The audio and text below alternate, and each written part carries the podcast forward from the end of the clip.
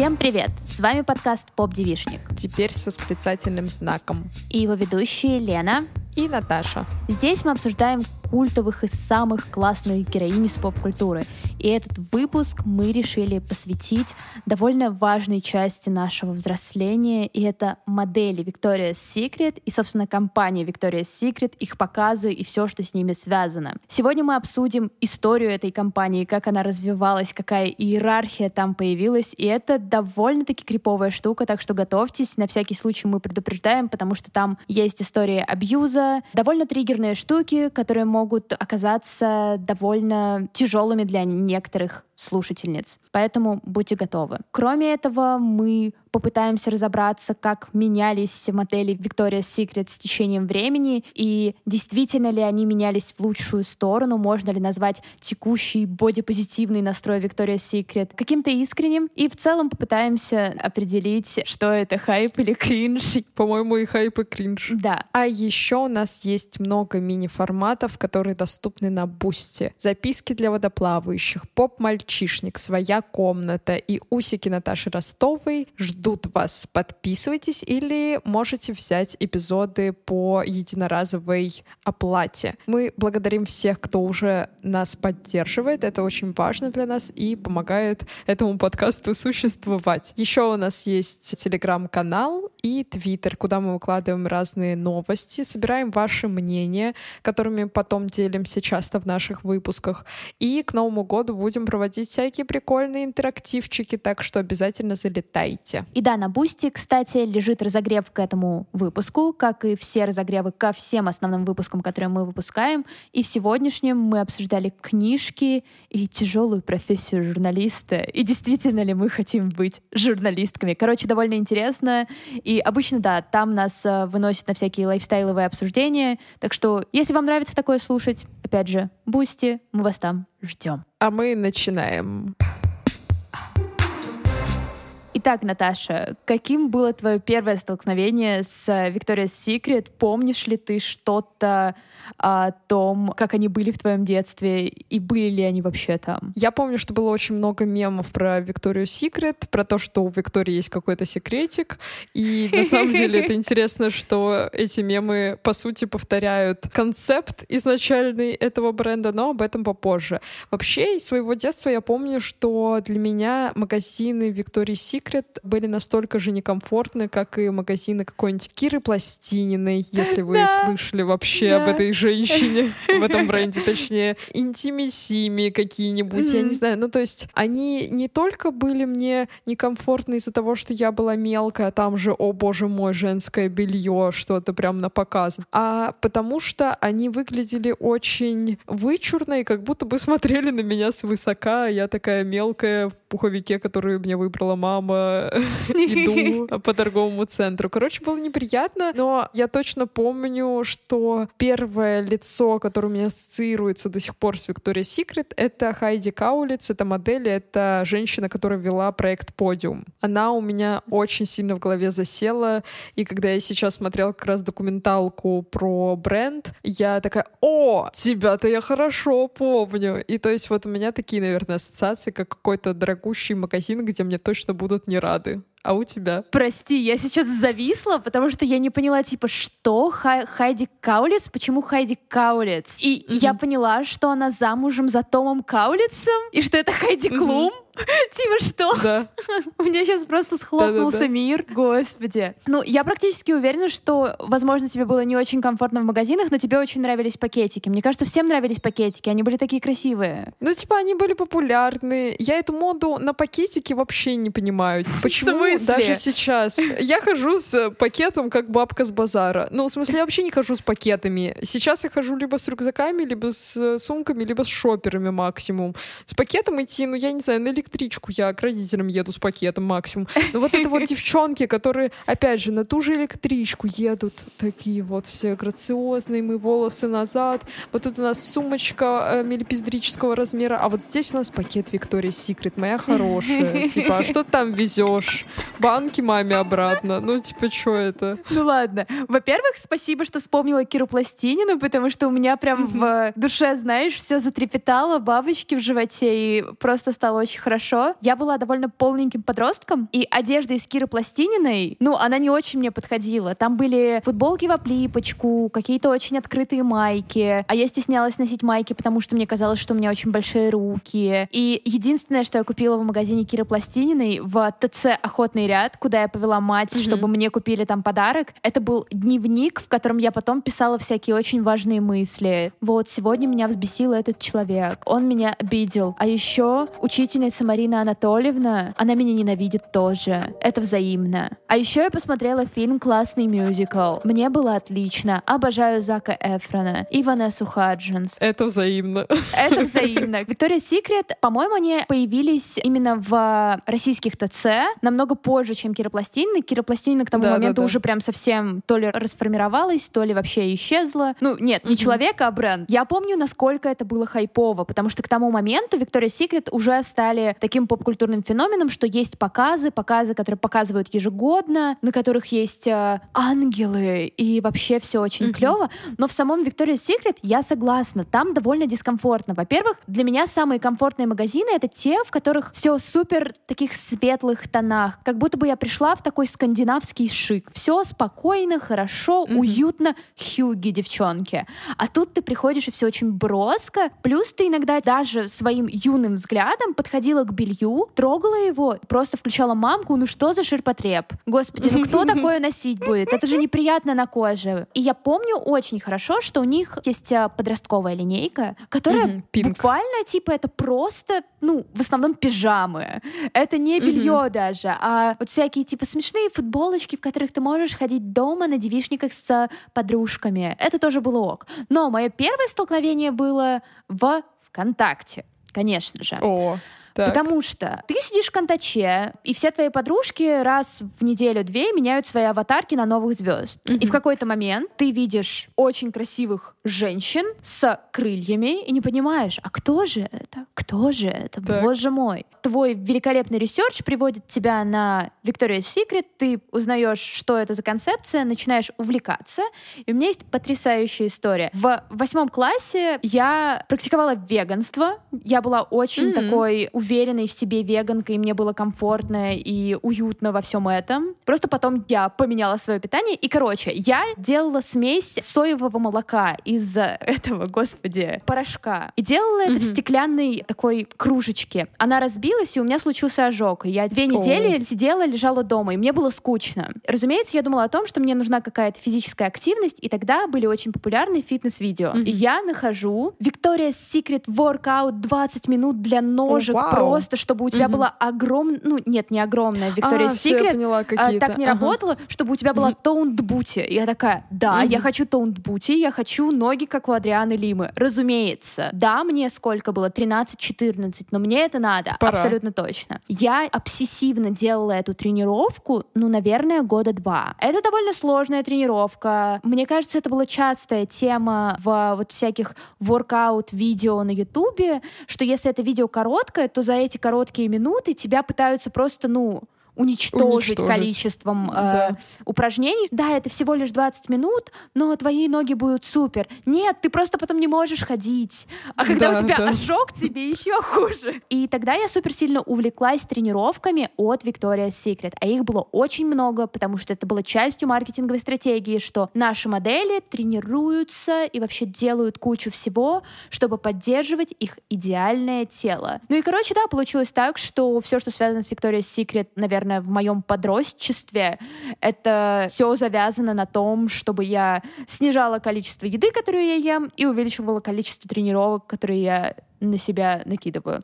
Вот такая веселая история. Я вот тоже помню эти тренировки, но не Victoria's Secret, а стретчинг и еще какое-то название, которое вот прям они очень интенсивные такие. И я помню, что тоже каждый день включала их. И я не помню ни одного момента, пока у меня там не случилось РПП, чтобы мое тело выглядело так, как Конечно. вот хотя бы одна из этих женщин. Вообще не близко. Я смотрю в зеркало и такая...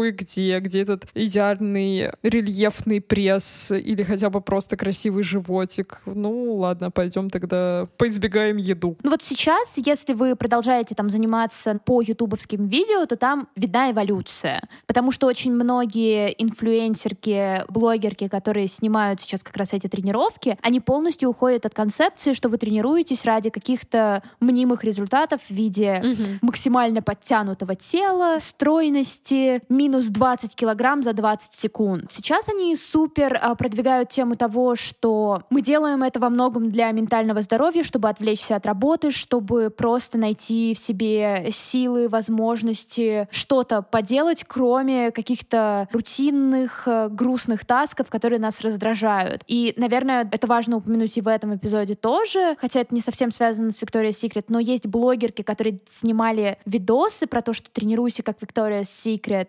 они потом уже где-то в году 18-19 начали снимать вот такие признательные видео, в которых рассказывали mm-hmm. о своей истории, и оказалось, что у многих из этих блогерок был РПП. Вот. Mm-hmm. И вот там как бы все зрительницы понимали, что как бы за этими классными фразами о том, что «Хей, ты будешь красоточкой», не то чтобы ты сейчас красоточка, но вот скоро ты станешь красоточкой, что да, за этим да, да. еще и были идеи того, что сам человек не проработал свои отношения с телом, и он решил учить других людей как-то налаживать свои отношения с телом, ну и вышло, что вышло.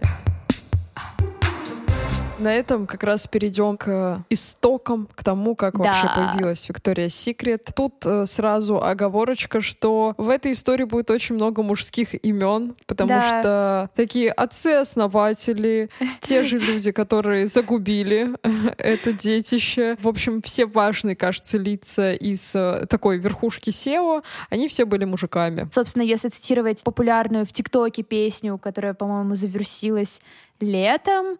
Главный секрет Виктории состоит в том, что ее создал мужик из Агая. Все, можешь да. продолжать, Наташа. Да, начнем немножко не с этого мужика, а с другого. Начнем с Роя Реймонда. Этот э, мужчина в 1977 году решил своей жене приобрести какой-нибудь комплект белья на Новый год. Пошел в магаз и понял, что ему там дико дискомфортно, примерно как мне, когда я заходила в Викторию Секрет. Он тогда понял, что он ничего не хочет покупать, и плюс одежда там выглядит достаточно, ну, по его мнению, странно. На самом деле, я так понимаю, там был такой концепт, что это должно быть что-то очень удобное и больше именно домашнее. Не как вот сегодня мы привыкли видеть какие-то спортивные да. лифы или какое-то околосексуальное белье, но которое очень удобное, а вот именно домашнее. И он тогда решил со своей женой создать э, линейку нижнего белья, которая была бы сексуальна. И, значит, он открывает Викторию Секрет. Почему она так названа? Тут концепт полностью повторяет мемы. Это реально типа секрет Виктории. В том плане, что она названа в честь королевы Британской империи, Ирландии и Индии Виктории, которая была очень строгой, которая принципиальная женщина. И вот mm-hmm. типа секрет — это тайна, которая спрятана под ее одеждой. Нижнее белье. В общем, мужик этот со своим бизнесом не сильно справился, открыл несколько точек, но что-то шло все в убыток, и он не справлялся проявлялся именно, мне кажется, как э, рекламщик, как человек, да. который может управлять большой историей. Тут, наверное, хочется вспомнить, что у него изначально стратегия это была абсолютно абсурдная, что он хотел сделать магазин женского белья для мужчин, чтобы им было комфортно туда приходить. Да, да. Потому что весь дизайн первых магазинов Victoria's Secret это был такой, знаете, мужской кабинет, где вот такая немножечко томный флер, приятно пахнет, и вам не стыдно подойти к ассистентке и спросить у нее вообще, что мне жене на Рождество подарить. Плюс они же за этой историей того, что это отсылается к королеве и всякое такое, они супер абсурдно делали все продвижение бренда, потому что в какой-то момент магазин стал еще и таким типичным телефонным каталогом. Да, да, да, да, да, он раскидывал как да, раз. Да, и по телефону вам отвечала женщина с британским акцентом что за бред? И они прям очень долго на этом строили. Ну, вот мне кажется, типа, основная тема здесь э,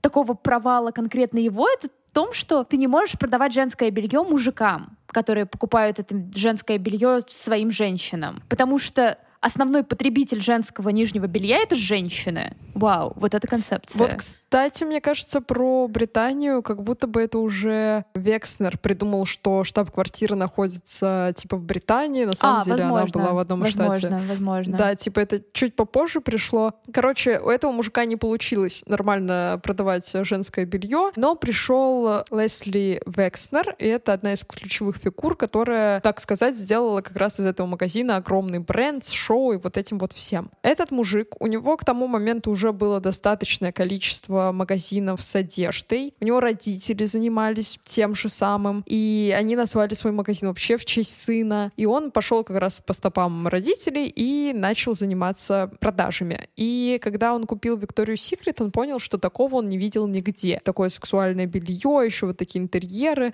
Но понял, что этот чувак немножко перебрал с стратегиями, и надо это все исправлять. Поэтому он решил сделать из Виктории Секрет такую демократичную версию итальянской дорогой одежды, которую может купить каждая. Он же потом придумал, ну, точнее, его команда придумала раскидывать каталоги, то есть отправлять их, чтобы покупательницы могли посмотреть выбор и что-то заказать. Ну, если вообще вспомнить там начало нулевых, например, каталоги же были повсюду. Типа, я даже помню, Да. как у меня дома обязательно была какая-нибудь Икея несколько красивых вот этих вот книжечек, которые ты смотришь, любуешься и думаешь, однажды моя квартира будет выглядеть именно так. И, значит, тогда и начинается развитие бренда, и изначально, да, оно фиксируется на том, что женщины в этом белье выглядят сексуально именно для мужчин. Оно совершенно непрактично, и когда я вот как раз смотрела документалку Victoria's Secret Angels and Demons, вышедшая на Hulu, там очень много вставок со старых показов, и я смотрела на вот эти все бренды, где девчонки идут с трусами с низкой талией, я думаю, господи, это же так неудобно, низкая талия. После Бритни Спирс надо было отменять всю низкую талию раз и навсегда, она дико некомфортная. М. Сначала они придумывают вообще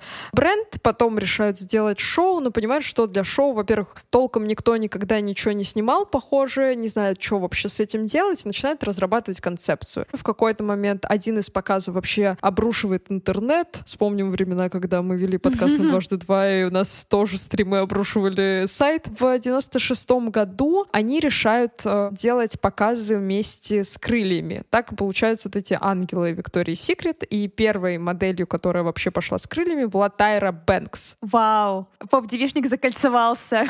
Да, мне кажется, это вообще достаточно важная ремарка насчет Тайры Бэнкс, что, типа, понимая, в каком контексте она существовала, мне кажется, когда ты переживаешь похожий опыт, типа, Виктории Секрет, ты либо его дальше цитируешь, либо стараешься исправить. Да, Она да. в своем шоу пошла путем цитирования.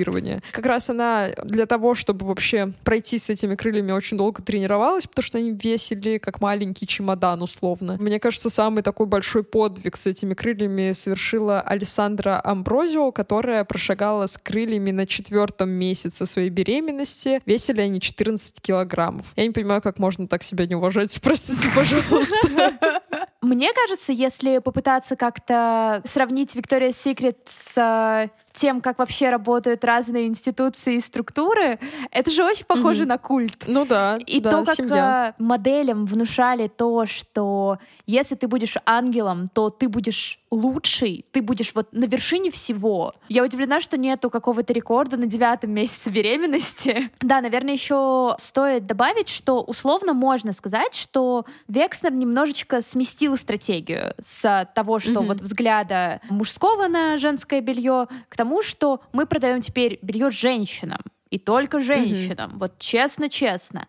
Но штука в том, что все, что они делали потом и на показах тоже, особенно на первых показах, это же очень male gaze взгляд на то, как должна Мгм. выглядеть женщина, чтобы привлекать мужчину. Что как будто бы Да. белье существует ради того, чтобы женщина носила его, чтобы радовать мужчину. Да, и как раз вот, мне кажется, в документалке очень часто прослеживалось, как разные женщины, которые работали в какое-то время в компании, они рассказывали про то, что они вытаскивали каталоги и говорили, что вот, видите, вот это, например, Векснер сказал, что это не сексуально, здесь некрасиво, типа это мы не берем, и он очень сильно настаивал на том, что обязательно все должно быть грудь условно на выкат, попа подчеркнута и так далее. Но несколько факторов начали, так сказать, обрушивать акции компании и вообще ее лицо перед э, покупателями, то, как мы видим Викторию Секрет сейчас. Во-первых, это личность Джеффри Эпштейна,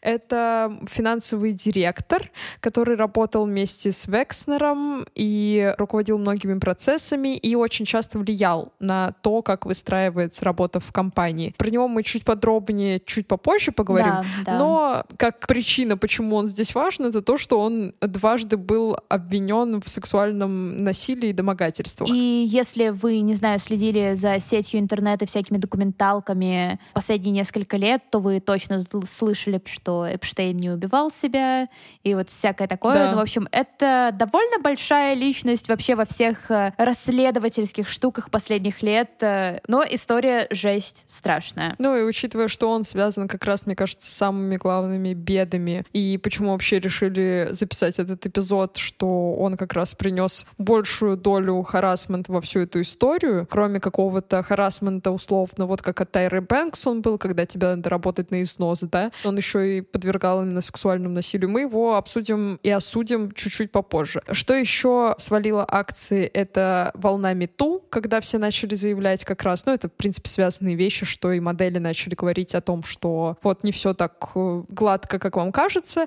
И плюс это рост э, привлекательности к тому, что вообще-то э, женщины не должны выглядеть как модели, как ангелы Виктории Секрет, они могут да. выглядеть как хотят. Но при этом, мне кажется, интересный факт, что бренд начал пытаться менять свой взгляд на женщин только вот после этих событий всех и как будто бы извиняться за то, что, ой, простите, мы типа, ну, что-то оплошали, давайте мы сейчас перекроем концепцию теперь. Модели плюс сайт, заходите, цветные люди тоже, всем рады, всем привет. У них было такой луч света в темном царстве, скажем так, это Шарон Терни, которая руководила прямыми продажами с 2000 года, и как раз когда она видела, что женщины ходят на этих шпильках, что их заставляют наряжаться в бюсты с принтом рептилий и так далее, она попыталась это перекроить и сделать уже каталог более похожим на Vogue, чем на Playboy, потому что mm-hmm. Векснер первое время, он, по-моему, даже приносил ей Playboy, говорил, вот, это классно, mm-hmm. на это ориентируемся условно. Вот, она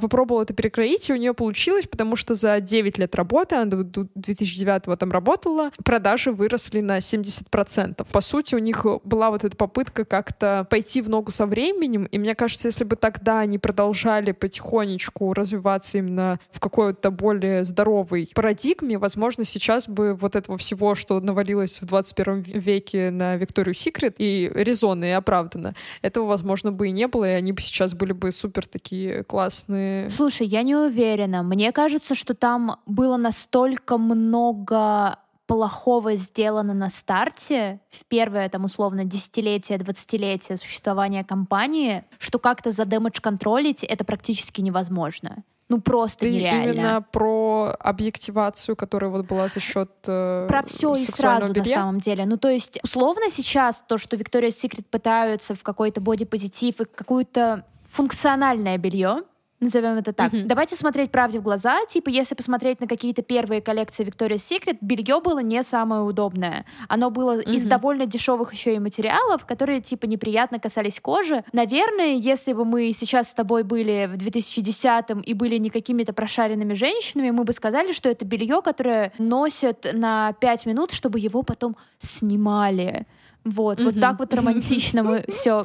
А, э, да, да, да. Я заходила на сайт недавно. Вот, я и, тоже. и как будто бы они вот пытаются делать то, что все компании, которые примерно понимают целевую аудиторию, делали, ну, простите, в 2010-х уже, в начале 2010-х. Я не могу сказать, что Victoria's Secret что-то начали делать прям сильно заранее. Они менялись очень медленно. Это очень консервативная компания, очень консервативная. Учитывая вот весь тот дэмэдж, который сейчас все еще вызывает какие-то истории от людей, там модели с ПТСР, которые рассказывают о том, что они не ели ради того, чтобы оказаться на показе показе, или модели, которые там все делали ради того, чтобы перейти от э, выхода на показе. Короче, на всякий случай, показ Victoria's Secret был разделен, то есть там показывали и Пинк тоже, но главная часть mm-hmm. всего шоу это были ангелы, разумеется. И, конечно же, на фоне этого возникала иерархия моделей, что ты можешь быть э, моделью Пинк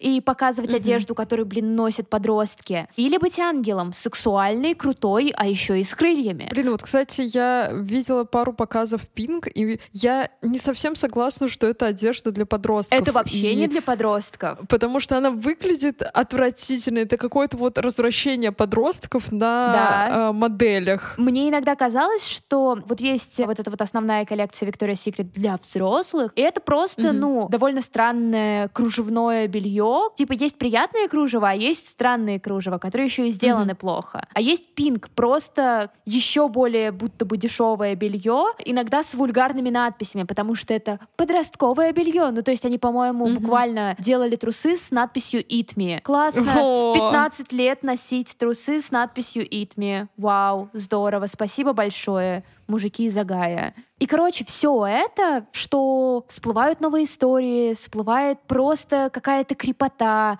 все больше появляется расследований. То есть вот Наташа уже упомянула документалку от Хулу, которая вышла летом, кажется. Очень хорошая, рекомендуем. Три серии, кажется, э, смотрится на одном дыхании и на полном ужасе. Параллельно с этим, кажется, то ли в прошлом, то ли в этом году вышел подкаст Fallen Angels, в котором тоже есть mm-hmm. интервью. Более того, академики, блин, исследуют Victoria's Secret, в том числе то, как менялись пропорции модели Victoria's Secret за 20 лет. Сори, это все ужасает, потому что пропорции моделей уменьшаются просто в огромное количество раз. При этом средняя комплекция американки за это время, наоборот, ну, как бы вырастает, и это нормально, это окей, это не страшно. У людей в разные времена разные комплекции средние, особенно учитывая то, что это типа среднее по больнице. Но бренд никак под это не подстраивался, потому что ему было mm-hmm. пофиг, потому что все это было максимально для объективации женщин. Причем как будто бы образ жизни модели Victoria's Secret, он пропагандировался как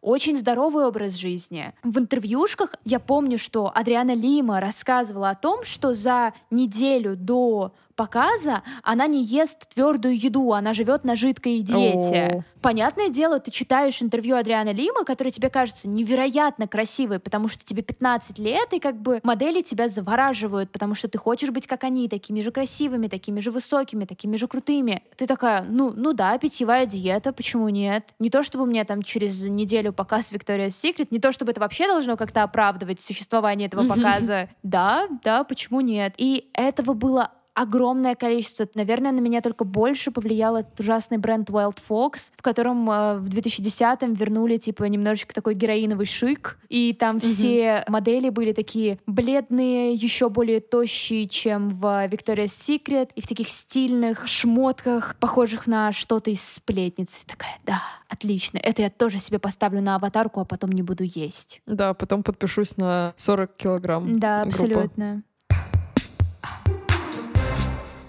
Про документалку, наверное, хочется добавить, что вот мне она показалась немножко, на самом деле, странноватой, потому что как будто бы мне казалось, что там будет больше историй девчонок, которые пострадали. Все окей с какой-то фактурной частью, когда там рассказывают бывшие сотрудницы, сотрудники, журналисты. Мне очень понравилось, что привлекли очень много журналистов. Но единственное, как будто бы очень много экранного времени выделено на вопрос ориентации как раз этих двух товарищей, да, Эпштейна да, и да. Векснера. Была у них связь, не была, какая разница? Разница? Ну, типа, даже если из-за этого Векснер его оправдывает, какая разница, оправдывает он его как друга или как э, какого-то своего дорогого человека? У меня просто, наверное, возник вопросик к этой документалке, потому что они как будто бы очень сильно пытались сделать из нее true crime шоу. А мне вот показалось, что они не хотят сделать true crime шоу, как будто они хотят из-за того, что вообще, по сути, там же и Векснер, кажется, был, я так понимаю, они же его и записывали в первых э, сериях, как раз. Mm-hmm. Третий его вообще нет, и когда вообще разговор идет о том, что сделал Джеффри Эпштейн, там Векснера вообще почти нет, только какие-то записи. А в самом начале он, кажется, там реально для Хулу заснялся. Для меня вообще эта документалка показалась каким-то публичным извинением, потому что mm-hmm. из всей этой компании, то есть самое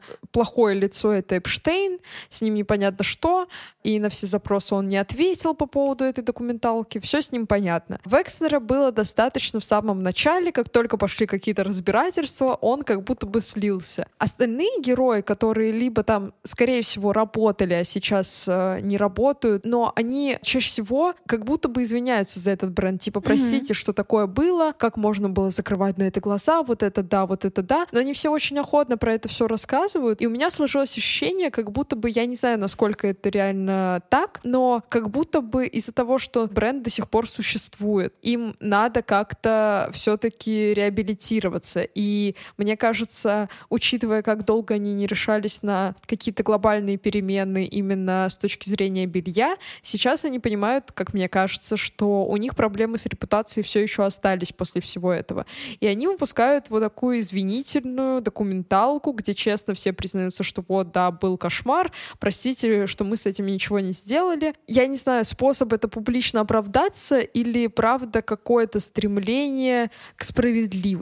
В этом плане я, наверное, не знаю, посоветую и тебе, и тем, кто не хочет тратить время на эту документалку, послушать подкаст Fallen Angel, потому что там как будто бы более четко ясны цели показать, как угу. все это было фигово и что это не может продолжать работать на уровне системы, системы, которая сломалась и которую не соберешь. Ну вот, да, как будто бы вот у меня к подкасту каких-то вопросов нет, а вот документалка вышла, как будто бы они вот этот фокус на ориентацию, да. зачем он там, что тебе даст эта информация, угу. вообще почти ничего. Достаточно много, мне кажется, времени посвящено, особенно в начале, тому, как вообще Векснер строил это все, и там угу. он не строил делал это на костях. Он сначала нормально шел, он же просто, ну, покупал вот эти магазины с mm-hmm. бельем, продвигал бренд, что-то придумывал. Там нет никакой такой истории. Они как будто бы обвинили во всем сами Эпштейна. Векснера сделали таким средненьким, типа вот, возможно, mm-hmm. из ориентации вот эти вот проблемки возникли, да,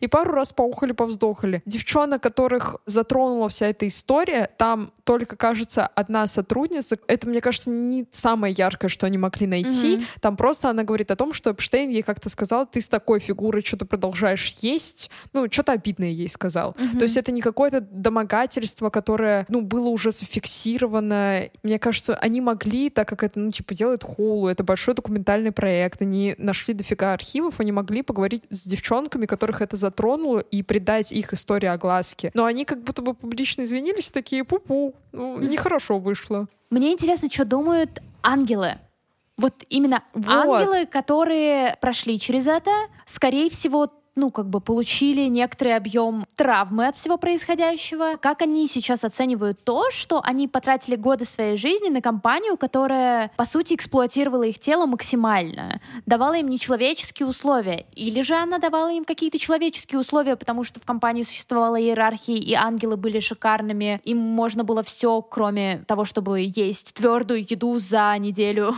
до показа. Это не очень понятно, потому что они все сейчас как будто бы немножечко типа осели, они mm-hmm. выросли, у них там семья всякое такое, кто-то продолжает карьеру на таком спокойном уровне, кто-то просто сейчас появляется в каких-то бульварных сводках о том, что вот она встречается с этим, вот она развелась с этим. Мне это не интересно. Дайте мне свой четкий стейтмент касательно того, что вы думаете об этой компании, потому что вы молчите. Они же могли позвать хотя бы ту же Беллу, они mm-hmm. могли позвать Тайру, хотя бы вот эту же, которая у меня ассоциируется с Викторией Секрет это Хайди. Господи, Хайди Каулец. Я, я все еще переживаю это открытие. В моей голове выстраивается все так, что им это могло быть тоже на руку. Если бы в трейлере документалки была бы Тайра Бэнкс и Белла, я бы уже пошла бы ее смотреть чисто из-за этих лиц. И я уверена, что Тайра бы наверняка там бы сморозила, типа, классный бренд. Концепция, как у моего шоу «Топ-модель по-американски». Лучшие чмоки-любимки. Это было бы им на руку, потому что был бы скандал в документалке. То, что нужно зрителю. Вот они там говорят про девушек, которых домогается этот Эпштейн. Да вы хотя бы одну бы показали. Вы вообще ничего не сделали. К чему эта документалка? Для чего? Я не уверена по поводу этого, но, возможно, типа, многие из них не захотели давать стейтменты, что тоже понятно, что тоже ясно. Но у меня другой вопрос. Иногда иногда в документалках не ясно настроение. Вот угу. э, у меня примерно то же самое было, когда я перед э, отъездом из Королева встретилась с подругами, и мы решили ради смеха посмотреть документалку про Питерсона. И там тоже не ясно, вы его осуждаете, не осуждаете, для чего вы это делаете? Вы называете его как бы диким, безумным чуваком, который буквально типа засирает э, головы совсем юных ребят, или не называете? Я вас не понимаю. Здесь примерно примерно то же самое, вот как ты уже сказала, что как будто бы это одно большое извинение, но непонятно кому. Перед кем вы извиняетесь? В каком-то каноне, который я для себя сформулировала, документалка не должна тебе давать какую-то позицию. Тебе должны дать факты, дать мнение, а ты уже сам с этим разбирайся, как ты mm-hmm. к этому относишься. Мне кажется, это любой хороший журналистский материал так в целом должен работать. Но, на мой взгляд, что как раз-таки они а, обвинили во всем, по сути, именно Эпштейна. Не на него взвесили все обвинения за все происходящее, mm-hmm. на нем очень много выделено на него хронометража. Даже не так подробно рассказывают, вот как строилась жизнь ангелов, даже как строился mm-hmm. их распорядок дня. У них нет какой-то базы, у них нет того, что обязано было быть в этой документалке, как мне кажется. Mm-hmm. Типа каких-то штук, хотя бы общих, они просто все это свалили на него. Человека, который непонятно, где он умер или нет, они такие, типа, он вот виноват, Векстер, ну, виноват, но не так сильно, как он. Я каждый раз, когда слушала истории, когда они начинали эту шарманку, типа, вот как у них там выстраивались э, отношения рабочие и нерабочие, да, там все сводилось к тому, что Векснер как-нибудь выступил и сказал такой, типа, ну, если бы моей компании что-то такое происходило, я бы, конечно, бы по рукам надавал условно. Угу. По сто раз один и тот же повтор. Мы видим немножко Векснера, мы не видим жертв, то есть мы не видим, какой реальный вред причинила эта компания людям. Ну, как вот, например, мы уже говорили как-то на разогреве про подкаст «Ученицы», там все пострадавшие стороны им дают высказаться. Здесь высказаться не дали. И, по сути, они просто свалили на кого-то, сказали, что было плохо как-то абстрактно, да, там привели mm-hmm. какую-то одну историю вот про женщину, кажется, художницу, которая жила в усадьбе Векснера в части, которую купил Апштейн, и которую не выпускали, а потом изнасиловали, да, вот там была одна подробная история. И такие типа, ну вот такое было в нашей биографии, мы понимаем, что это нельзя замалчивать, потому что вы уже и так все про это знаете, по сути, уже вышла стая одна заметка про Апштейна, которая связана с нашей компашкой. Поэтому мы с ним вот такую документалку, извините нас, пожалуйста, мы стараемся быть лучше, мы знаем, что мы поздно начали, простите нас, мы классные, Виктория Секрет, еще в конце флажочком бы помахали с э, лейблом, было бы идеально. Да, я совсем согласна, и, наверное, типа, если чуть-чуть находить от каких-то именно терок внутри топ-менеджмента Victoria's Secret и в принципе, того, как выглядит эта документалка. Короче, у меня есть идея, что как будто бы многим из нас запомнились вот эти вот очень пышные, яркие показы, на которых часто выступали звезды, э, и это были Maroon 5, это была Тейлор Свифт, Ариана Гранде, Weeknd, кто-то, Джастин Бибер, кого там только не было. Все это выглядит довольно забавно. С чего все начиналось? Даже вспомнить тут же Хайди Клум на тот момент еще. И там был ведущий актер Руперт Эверетт, который просто в течение всего показа очень странно комментировал моделей и то, что они делают. Там мм. было куча мизогинных фраз. Причем, да, не только моделей. Э, казалось бы, да, вот у нас э, уходит все в сторону того, что теперь мы продаем женщинам, и поэтому мы делаем показы для женщин, чтобы они вдохновились тем, как это все красиво. Он говорит во время своего выступления, что так, дорогие мужчины, заприте своих жен э, и женщин просто в кладовке. Сейчас будет горячо том же показе, О, боже мой. в том же показе была типа виртуальная фигура Хайди Клум, которую этот mm-hmm. ведущий целовал в ноги, голые ноги, и просто творил какую-то неведомую дичь. И все это, ну, немножечко так обрамляет Виктория Секрет даже в период в какой-то более прогрессивной повестки, в какой-то более mm-hmm. такой... Да, они все таки развивались, потому что то, как было в 2000-х, понятно, это не то, как было в 2010-х. Они там пытались что-то делать. Но они позволяли себе просто такие высказывания и публичные, и в каких-то таких, не знаю, мелких, не очень известных интервью, что ты все это читаешь и думаешь, что, блин, почему я встроила на всем этом свою идентичность в детстве, в подростковом возрасте? Это все очень мерзко mm-hmm. и противно. И если говорить о каких-то прямых, наверное, доказательствах, кто высказывался, что вообще делалось вот как раз и в период Мету, и на самом деле до этого тоже, потому mm-hmm. что многие модели рассказывали обо всем этом еще задолго до того, как стало более будто бы безопасно высказываться о том, что с тобой происходило в жизни. Один из uh, ключевых создателей именно шоу Victoria's Secret, mm-hmm. именно вот этих вот показов крупных, больших, это Этрезик. Если вы откроете любой материал о том, что вообще связано с его именем и с моделями Victoria's Secret, вы увидите, что там, ну, блин, простите, как будто бы ты приходишь в Victoria's Secret, и, и тебе нужно пройти через этого отвратительного мужика, и через его совершенно мерзкое поведение отвратительное. В этом, наверное, главная проблема, да, всего бренда, потому что что и вот это вот ощущение, знаешь, ты себя чувствуешь некомфортно в магазине в целом просто, да, ты заходишь и как будто бы на тебя смотрят как на какое-то чмо. И их высказывания и то, в каких условиях заставляли жить модели, все это напоминает. Вот классно одна из э, героинь как раз документалки высказалась, что Векснер создал себе страну чудес для самого себя. И мне кажется, вот эти мужчины в целом, они просто придумали себе вот этот Вандерленд, в котором да, они будут тусить, да. и в котором все будет классно. Ну, это типа была такая странная ужасная концепция токсичной маскулинности в рамках одной компании. Одной компании. И, кстати, ты, по-моему, вспоминала уже Беллу Хадид, да? Угу. С ней была публичная история, причем я не могу сказать, что это было очень давно. Она была в Victoria's Secret э, уже на такой заре карьеры Victoria's Secret, мне кажется, ну, успеха Victoria's Secret. История, которую опубликовали в York Times о том, что в 2018 году перед показом, когда Белла была на премьере примерке. Он начал что-то ей говорить, что так, забудь про трусики. О. Ох, не представляю, как люди отреагируют, когда ты пойдешь по подиуму,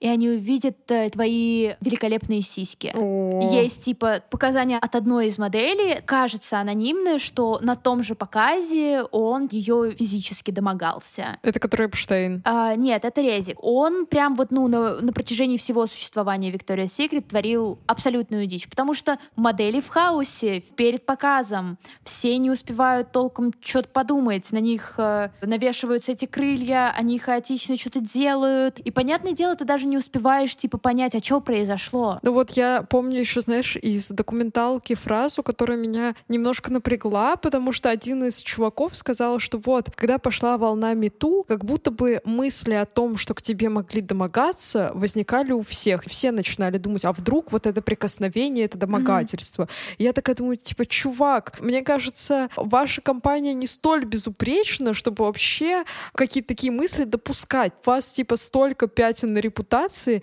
И вот мне кажется еще, что самое такое, на мой взгляд, показалось шокирующим именно вот относительно Апштейна, это то, что если вот Резик, как ты говорила, он домогался больше моделей самих, да, кто да, работал да. внутри, то Апштейн, он зазывал молодых девчонок, чтобы типа через постель, обещая им, что они смогут быть ангелами Виктории Секрет, а когда они приходили устраиваться, им говорили, типа, что такое? Ну, типа, он представлялся человеком, который нанимает, а в итоге просто обманывал. И более того, еще я нашла, внимание, РИА Новости этот материал выпустили, но мне очень понравилась цитата. Пишут, Джеффри Эпштейн расливал и принуждал к сексу юных девушек у себя в особняке в Палм-Бич. Он также создал для них схему сетевого маркетинга, пришла сама, в следующий раз захвати с собой да, подруг. Да, да. И одна девчонка как-то привела с собой 70 девочек. И типа, ну, понятное дело, что с большинством из них было тот день, когда она их привела в гости к Эпштейну, стал немножко поворотным в плохом смысле этого слова для них. Для меня вот я когда, знаешь, смотрела и задумывалась вообще об этом человеке, я поняла, что, мне кажется, люди, у которых очень много денег, они себя ведут точно так же, как люди, у которых вообще нет денег. То есть э, либо ты себе позволяешь все на свете, потому что mm-hmm. ты все на свете можешь как будто бы зафиксить, и самой охраняемой тюрьмы Нью-Йорка ты сможешь либо совершить Роскомнадзор, либо куда-то деться, либо, если у тебя вообще ничего нет, то тебе нечего терять, условно, и ты тоже можешь вести себя как животное. Как будто бы люди, которые не где-то посередине, они обречены на то, чтобы сойти с ума из-за своих возможностей, которые им открывают mm-hmm. либо отчаяние, либо огромное богатство. На самом деле, наверное, мы уже с тобой довольно много проговорили, но я тут нашла переведенный момент из mm-hmm. материала про то, как Виктория Секрет, в принципе, царила культура домогательств. Это из материала Times. Mm-hmm. Завершение. Потому что в завершении, как мы помним, нужно всегда проговорить там, дали комментарии компании или нет, смогли mm-hmm. они что-то высказать или нет. И мне кажется, это идеально описывает документалку от Hulu. Пресс-служба L Brands. L Brands — это именно та компания, в рамках которой существует Victoria's Secret, в ответ на вопросы New York Times обо всех этих инцидентах заявила, что компания уделяет большое внимание корпоративному управлению и добилась в этом больших успехов. Мы сожалеем о каждом случае, когда мы не достигли этой цели. Спасибо большое, респект огромный. Такие Просто... вы молодцы. А я думала, они сосредоточены не на том, чтобы разобраться в своей компании, а чтобы определить, была ли все-таки связь у этих двух управленцев или нет. Потому что мы этому времени посвятили час времени документалки. Вот, и, ну, на самом деле, мне кажется, как и в случае с топ-моделью по-американски, когда мы с тобой тогда, мне кажется, большую часть завершения эпизода посвятили тому, что просто обсуждали, что как будто бы концепт реалити-шоу, он уже немножечко изжил себя в том формате, в котором он сейчас существует.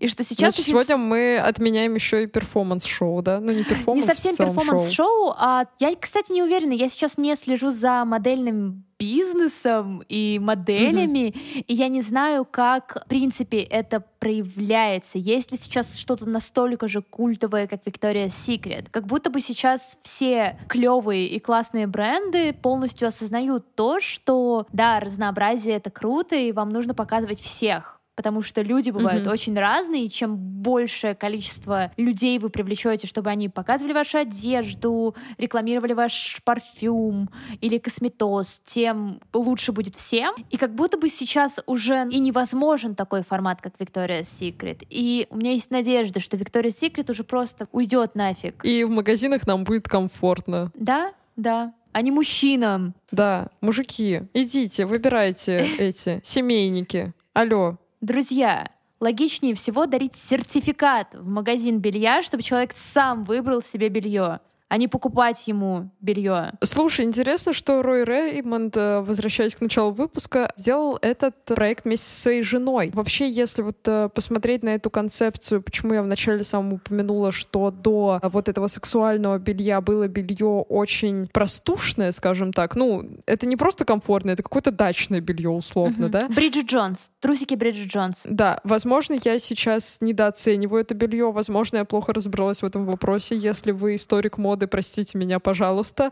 Но по тем материалам, которые я читала, у меня сформировалось именно такое впечатление, что вот им было некомфортно, потому что белье было не очень красивое. Мне кажется, сам посыл сделать красивое сексуальное белье, он окей. И как раз я хотела в этом выпуске с тобой обсудить, как мы относимся именно к сексуальному белью. Окей, это не окей, сразу ли оно придает вот какой-то флер а, вот это вот того, что мы на подиуме с крыльями за спиной, или типа это нормально носить сексуальное белье. Тут просто у меня сразу в голове всплывает самой себе вопрос, наверное, типа, что я считываю как сексуальность, и для меня не белье сексуальное, а человек, который надевает белье. Без белья, сексу... да? Нет, это человек, который надевает белье, чувствует себя уверенно, классно, клево и очень красиво, и тогда чувствует себя сексуальным. Потому что условно mm-hmm. можно вот надеть сексуальное в кавычках белье, которое считается таковым и продается таким, чувствовать в нем себя максимально некомфортно, и понятное дело, в каком-нибудь неудобном белье я буду чувствовать себя как сутулая собака. Mm-hmm. Нужно ли мне это? Ну, не уверена. Возможно, мне больше, там, не знаю, интересны какие-то очень простые базовые трусы, в которых я буду выглядеть просто великолепно. Тут скорее нужно определить, будет ли тебе в нем классно. Если ты реально готова взять белье на небольшой промежуток времени, чтобы типа просто порадовать себя, либо сфоткаться, либо для фотосета, либо для встречи с партнером, ты меришь и чувствуешь, что вау, кайф, я львица, я тигрица. Go for it. Ну, то есть, мне кажется, каждый решает сам для себя. И также у меня, типа, у меня бывают загоны, что так, я зайду на сайт агент-провокатор, да? Да, да, да. И посмотрю, сколько стоят эти трусы. А, 70 тысяч, я на них буду просто Не смотреть. сегодня. Не сегодня, да. И я вижу, что, ну, типа, да, они выглядят секси, они выглядят прикольно, но я не уверена в том, что я буду чувствовать себя комфортно. Вот, у меня есть животик, мне важно, чтобы, допустим, трусы были высокие. И если трусы не высокие, то я такая, типа, о, нет, господи, э, меня бесит. Да что, мне типа, кажется, вопрос не животик, вообще низкие трусы надо отменить. Не знаю, они мне так не нравятся. Типа в какой бы комплекции быть. ни была, хоть похудевшая, хоть пополневшая, мне всегда в них некомфортно. И хочется подтянуть постоянно. Ты Да, хочешь да. Может, потому что большая часть одежды обычно где-то чуть выше пояса, и поэтому тебе удобно, чтобы трусы были, ну, чуть-чуть на уровне Возможно. живота хотя бы. Тогда как жили люди в двухтысячных, которые носили джинсы с низкой посадкой? Тяжело. Я тоже носила джинсы с низкой посадкой. Было плохо. Так, а у тебя какие мысли по поводу того? Мне кажется, что сейчас есть бренды, которые продвигают и сексуальное, и удобное белье, но как будто бы Да. пока что мейнстрим зафиксировался на каком-то именно удобном белье. Мгм. То есть оно такое типа, вот, носи то, что тебе удобно, в какой бы ты ни была форме, мы тебя поддерживаем. Классная тенденция. Я очень надеюсь, что в какой-то момент она перейдет на то, что белье может быть не только удобным, но и, если кому-то не нравится слово сексуальное, но и красивым. Типа мне, например, Мгм. нравятся очень всякие винтажные штуки и Мгм. такие ретро. И поэтому я люблю всякие винтажные лифы, чтобы они были Мгм. с рюшками, вот это все. И у меня есть такой удобный лиф, поэтому why not? Наверное, надо отменить лифчики с косточками, это да. Это и трусы правда. вот с низкой посадкой. Все остальное, если красиво и удобно, вообще полный Мгм. матч. Один из моих любимых брендов э, нижнего белья — это российская компания, которая, по-моему, называется Love Goods или что-то такое. И Мгм. Это абсолютно идеальное сочетание максимального секса, просто идеально Мгм. красивого, очень ход. Я помню, что там мне приезжает комплект, я такая, одеваю- я просто хожу по дому такая, типа, блин, Лен, жесть, вот это ты. Мгм. Вот это ты. И удобство. Причем там есть не то чтобы менее удобные, сколько не те форматы белья, которые, типа, я носила бы на регулярке, но вот Мгм. иногда я была бы рада их поносить, потому что они очень ход. Поэтому, да, зацените, если вдруг хотите что-то, что сочетает в себе сексинес и удобство. Не рекламная интеграция, просто делимся тем, что нравится.